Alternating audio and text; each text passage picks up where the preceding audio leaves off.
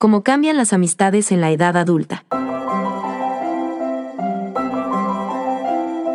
Por Julie Beck, en The Atlantic. En la jerarquía de las relaciones, las amistades están en la parte inferior.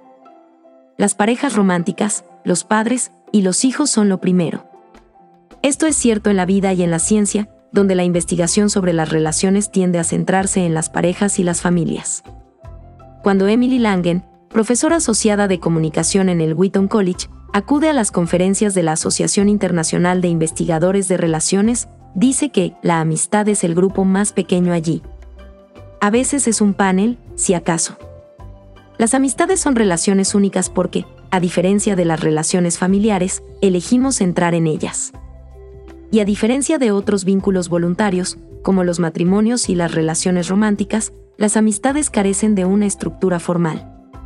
Uno no pasaría meses sin hablar o ver a su pareja, pero sí podría pasar ese tiempo sin contactar con un amigo. Aún así, encuesta tras encuesta demuestra lo importantes que son los amigos para la felicidad de las personas. Y aunque las amistades tienden a cambiar a medida que la gente envejece, hay cierta consistencia en lo que la gente quiere de ellas. Escuchado a alguien de 14 años y a alguien de 100 hablar de sus amigos íntimos, y hay tres expectativas de un amigo íntimo que la gente describe y valora a lo largo de toda su vida, dice William Rawlins, profesor Stoker de Comunicación Interpersonal en la Universidad de Ohio. Alguien con quien hablar, alguien de quien depender y alguien con quien disfrutar. Estas expectativas siguen siendo las mismas, pero las circunstancias en las que se cumplen cambian. La naturaleza voluntaria de la amistad hace que esté sujeta a los caprichos de la vida de un modo que no lo están las relaciones más formales. En la edad adulta, cuando la gente crece y se aleja, las amistades son las relaciones que más se resienten. Te quedas con tu familia y das prioridad a tu cónyuge. Pero donde antes podías ir corriendo a casa de Juanito en un momento y ver si podías salir a jugar, ahora tienes que preguntarle a Juan si tiene un par de horas para tomar algo en dos semanas. Lo bonito y especial de la amistad, que los amigos son amigos porque quieren serlo, que se eligen mutuamente, es un doble agente, dice Langen, porque puedo elegir entrar y puedo elegir salir. A lo largo de la vida, desde la escuela primaria hasta la residencia de ancianos, la amistad sigue confiriendo beneficios para la salud, tanto mental como física. Pero a medida que la vida se acelera, las prioridades y responsabilidades de las personas cambian y las amistades se ven afectadas para bien o tristemente en muchas ocasiones para mal. La saga de la amistad adulta empieza bastante bien. Creo que la joven edad adulta es la edad de oro para formar amistades, dice Rawlins.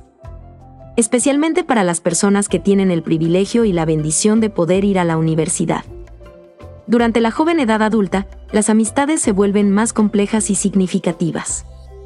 En la infancia, los amigos son sobre todo otros niños con los que es divertido jugar, en la adolescencia, hay mucha más autodivulgación y apoyo entre los amigos, pero los adolescentes todavía están descubriendo su identidad y aprendiendo lo que significa ser íntimo. Sus amistades les ayudan a hacerlo. Pero, en la adolescencia, las personas tienen un yo realmente manejable, dice Rawlins. Van a cambiar. ¿Cuántas camisetas de grupos musicales de Hot Topic acaban tristemente arrugadas en el fondo de los cajones de la cómoda porque los amigos de sus dueños dijeron que el grupo era cutre? Puede que el mundo nunca lo sepa. Al llegar a la edad adulta, las personas suelen estar más seguras de sí mismas, son más propensas a buscar amigos que compartan sus valores en las cosas importantes y a dejar que las cosas pequeñas sigan su curso. Para acompañar su nuevo enfoque sofisticado de la amistad, los jóvenes adultos también tienen tiempo para dedicar a sus amigos. Según la Enciclopedia de las Relaciones Humanas, muchos adultos jóvenes pasan de 10 a 25 horas a la semana con sus amigos, y la encuesta sobre el uso del tiempo en Estados Unidos de 2014 descubrió que las personas de 20 a 24 años son las que más tiempo al día dedican a socializar de media de cualquier grupo de edad. La universidad es un entorno que facilita esto, con barriles de cerveza y lugares cerrados, pero incluso los adultos jóvenes que no van a la universidad son menos propensos a tener algunas de las responsabilidades que pueden restar tiempo a los amigos, como el matrimonio, o el cuidado de los niños o los padres mayores. Las redes de amistad son naturalmente más densas, también, en la juventud, cuando la mayoría de las personas que conoces van a tu escuela o viven en tu ciudad. Medida que la gente se traslada por motivos de estudios, trabajo y familia, las redes se van extendiendo. Al mudarse de ciudad para ir a la universidad, algunas personas experimentan por primera vez este distanciamiento. En un estudio longitudinal que siguió a parejas de mejores amigos durante 19 años, un equipo dirigido por Andrew Ledbetter, profesor asociado de estudios de comunicación de la Universidad Cristiana de Texas, descubrió que los participantes se habían mudado una media de 5 o 8 veces durante ese periodo. Creo que esto forma parte de la vida en la sociedad de alta tecnología de transporte y comunicación que tenemos, dice Ledbetter. No pensamos en cómo eso está dañando el tejido social de nuestras vidas. No estamos obligados a nuestros amigos como lo estamos a nuestras parejas románticas, nuestros trabajos y nuestras familias nos dará pena irnos, pero nos iremos. Esta es una de las tensiones inherentes a las amistades, que Rawlings llama la libertad de ser independiente y la libertad de ser dependiente. ¿Dónde está situado? me pregunta Rawlings, al explicar esta tensión. En otro estado del país, digo. ¿Dónde fuiste a la universidad? A Chicago. Bien, entonces estás en Chicago y tienes amigos cercanos allí. Dices, ah, tengo esta gran oportunidad en otro estado. Y tu amiga dice, Julie, tienes que aceptarlo. Esencialmente está diciendo, eres libre de ir.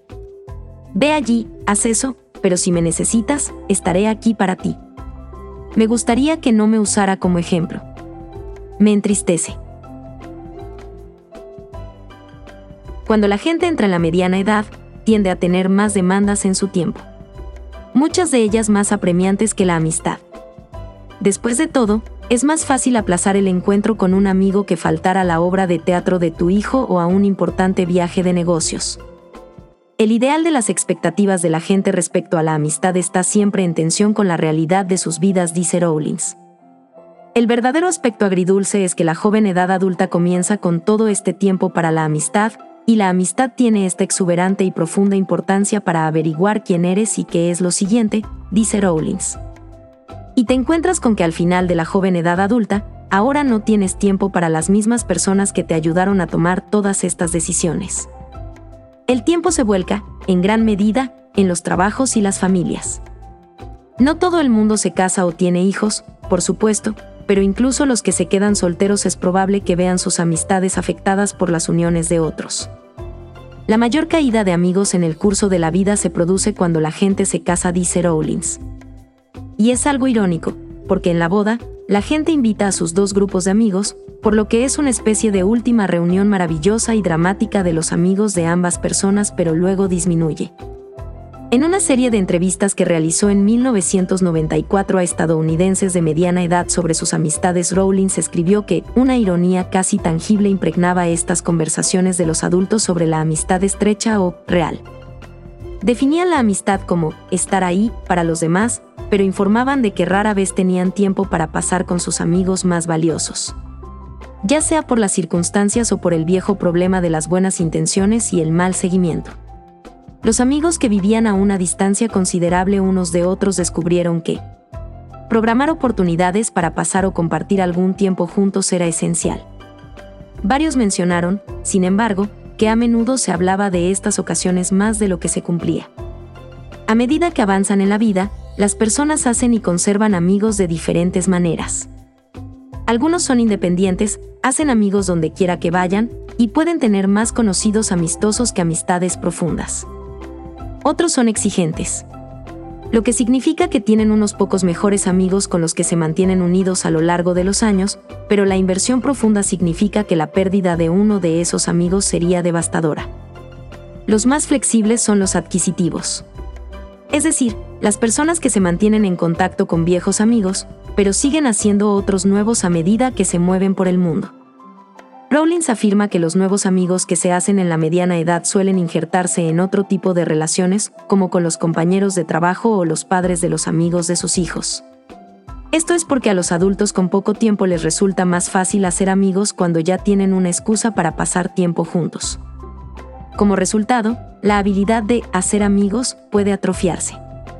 En un estudio que realizamos, pedimos a la gente que nos contara la historia de la última persona de la que se hizo amigo. ¿Cómo pasó de conocido a amigo? fue interesante que la gente tuviera dificultades. Pero si se traza la ocupación a lo largo de la vida, se forma una parábola.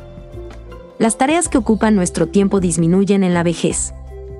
Una vez que la gente se jubila y sus hijos han crecido, parece que hay más tiempo para compartir la amistad. La gente tiende a reencontrarse con viejos amigos con los que ha perdido el contacto. Y parece más urgente pasar tiempo con ellos, según la teoría de la selectividad socioemocional. Hacia el final de la vida, la gente empieza a priorizar las experiencias que les harán más felices en el momento, incluyendo pasar tiempo con los amigos cercanos y la familia. Y algunas personas consiguen seguir siendo amigos de por vida, o al menos durante una parte considerable de la vida. Pero, ¿qué predice quién durará en la vorágine de la mediana edad y estará presente en la edad de plata de la amistad? Parece que la dedicación y la comunicación son los factores que determinan si la gente se aferra a sus viejos amigos o se aleja de ellos. En el estudio longitudinal de Ledbetter sobre los mejores amigos, el número de meses que los amigos declararon estar unidos en 1983 predijo si seguían unidos en 2002, lo que sugiere que cuanto más se haya invertido en una amistad, más probable es que se mantenga. Otras investigaciones han descubierto que la gente necesita sentir que está recibiendo tanto de la amistad como lo que está aportando. Y que ese valor puede predecir el éxito continuado de una amistad. Salir con un grupo de mejores amigos de toda la vida puede ser molesto, porque los años de bromas y referencias internas suelen hacer que su comunicación sea ininteligible para los extraños. Pero este tipo de lenguaje compartido es parte de lo que hace que las amistades duren. En el estudio longitudinal, los investigadores también pudieron predecir la cercanía futura de los amigos en función de su rendimiento en un juego de adivinación de palabras en 1983. El juego era similar al tabú, en el sentido de que uno de los miembros de la pareja daba pistas sobre una palabra sin decirla realmente, mientras que el otro la adivinaba. Esta capacidad de comunicación y comprensión mutua puede ayudar a los amigos a atravesar con éxito los cambios de la vida que amenazan la estabilidad de la amistad, dice el estudio. Los amigos no tienen por qué comunicarse a menudo, o de forma intrincada, solo de forma similar. Por supuesto, la gente puede comunicarse con sus amigos de más formas que nunca, y la teoría de la multiplexidad de los medios de comunicación sugiere que cuantas más plataformas utilicen los amigos para comunicarse, por ejemplo mensajes de texto y correos electrónicos, tweets y enlaces divertidos en Facebook, y verse en persona, más fuerte será su amistad. Si solo tenemos el vínculo de Facebook, es probable que esa amistad corra más peligro de no sobrevivir en el futuro, dice Ledbetter aunque se podría pensar que a estas alturas todos sabemos que no hay que trazar una línea dura entre las relaciones en línea y las relaciones reales, Langen dice que sus alumnos siguen utilizando real para referirse a en persona. Hay cuatro niveles principales para mantener una relación, y la comunicación digital funciona mejor para algunos que para otros. El primero es simplemente mantener una relación viva, solo para que siga existiendo. Decir feliz cumpleaños en Facebook, dar me gusta a un tuit de un amigo son las máquinas de mantenimiento de la vida de la amistad. La mantienen respirando, pero mecánicamente. Lo siguiente es mantener una relación en un nivel estable de cercanía. Creo que eso también se puede hacer en línea, dice Langen. Porque las plataformas son lo suficientemente amplias como para poder escribir un mensaje y poder enviar algunos comentarios de apoyo si es necesario. A veces también es posible reparar una relación en línea, dependiendo de lo mal que se haya roto, volver a ponerse en contacto con alguien o enviar un sincero correo electrónico de disculpa. Pero cuando llegas al siguiente nivel, ¿qué es? ¿Puedo convertirla en una relación satisfactoria? Creo que ahí es donde la línea empieza a romperse, dice Langen. Porque lo que ocurre a menudo es que la gente piensa que las relaciones satisfactorias son algo más que una presencia online. Las redes sociales permiten mantener más amistades, pero de forma más superficial. Y también puede mantener con soporte vital relaciones que, de otro modo, se habrían extinguido y tal vez deberían. El hecho de que Tommy, al que conocí cuando tenía 5 años, siga en mi Facebook me resulta extraño. Dice Langen. No tengo ninguna conexión con la vida actual de Tommy, y si volviera atrás 25 años, no lo haría. Tommy sería un recuerdo para mí, en serio, no he visto a Tommy en 35 años. ¿Por qué me importaría que el hijo de Tommy fuera aceptado en Notre Dame? Bien por él. es relativamente un extraño para mí. Pero en la era actual de las relaciones mediadas, esas relaciones nunca tienen tiempo. Al llegar a la mediana edad, es probable que las personas hayan acumulado muchos amigos de diferentes trabajos, diferentes ciudades y diferentes actividades que no se conocen entre sí. Estas amistades se dividen en tres categorías, activas, inactivas y conmemorativas. Las amistades son activas si estás en contacto con ellas regularmente, podrías llamarlas para pedirles apoyo emocional y no sería raro si sabes más o menos lo que pasa con sus vidas en este momento. Una amistad latente tiene historia, tal vez hace tiempo que no hablan, pero sigues pensando en esa persona como un amigo. Te alegras de tener noticias suyas y, si estuvieras en su ciudad, seguro que quedarías con esta persona. Un amigo conmemorativo no es alguien de quien esperas tener noticias o ver, quizás nunca más. Pero fueron importantes para ti en un momento anterior de tu vida, y piensas en ellos con cariño por esa razón, y todavía los consideras amigos. Facebook hace las cosas raras al mantener a estos amigos continuamente en tu visión periférica. Viola lo que llamaré la regla del amigo de campo de las amistades conmemorativas. No importa lo unido que estés a tu mejor amigo del campamento de verano, siempre es incómodo intentar mantener el contacto cuando el colegio vuelve a empezar. Porque tu yo del campamento no es tu yo del colegio, y diluye un poco la magia del recuerdo intentar una pálida imitación de lo que tuviste. Lo mismo ocurre con los amigos que solo ves por internet. Si nunca ves a tus amigos en persona, en realidad no compartes experiencias, sino que te mantienes al día de tus vidas se convierte en una relación basada en la narración de historias más que en la vida compartida. No está mal, pero no es lo mismo. Esto es algo que realmente quiero decirte, dice Rawlings. Las amistades son siempre susceptibles a las circunstancias. Si piensas en todas las cosas que tenemos que hacer, tenemos que trabajar, tenemos que cuidar de nuestros hijos o de nuestros padres, las amistades eligen hacer cosas por el otro, así que podemos posponerlas. Se quedan en el tintero. Después de la edad adulta, dice, las razones por las que los amigos dejan de serlo suelen ser circunstanciales. Se deben a cosas ajenas a la propia relación. Una de las conclusiones del estudio de Langen sobre las reglas de la amistad fue que los adultos sienten la necesidad de ser más educados en sus amistades. No sentimos que, en la edad adulta, podamos exigir mucho a nuestros amigos es injusto. Ellos tienen otras cosas que hacer. Lo que para mí es algo triste, que nos alejemos de eso en aras de ser educados. Pero las cosas que hacen que la amistad sea frágil también la hacen flexible. Los entrevistados de Rawlings tienden a considerar sus amistades como continuas, incluso si pasan por largos periodos en los que no están en contacto. Se trata de una visión bastante solemne, uno no supondría que sigue en buenas relaciones con sus padres si no sabe nada de ellos desde hace meses. Pero la suposición por defecto con los amigos es que siguen siendo amigos.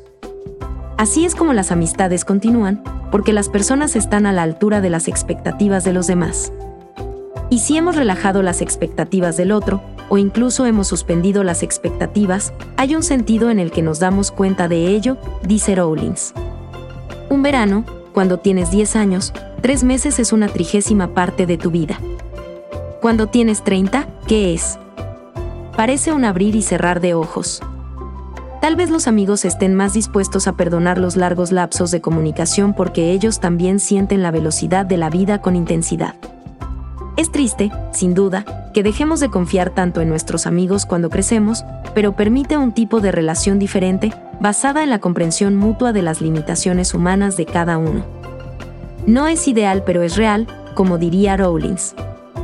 La amistad es una relación sin ataduras, excepto las que tú eliges atar, que consiste simplemente en estar ahí lo mejor que puedas. Este artículo fue escrito por Julie Beck y publicado en español en Hypernoir y el texto en inglés en The Atlantic.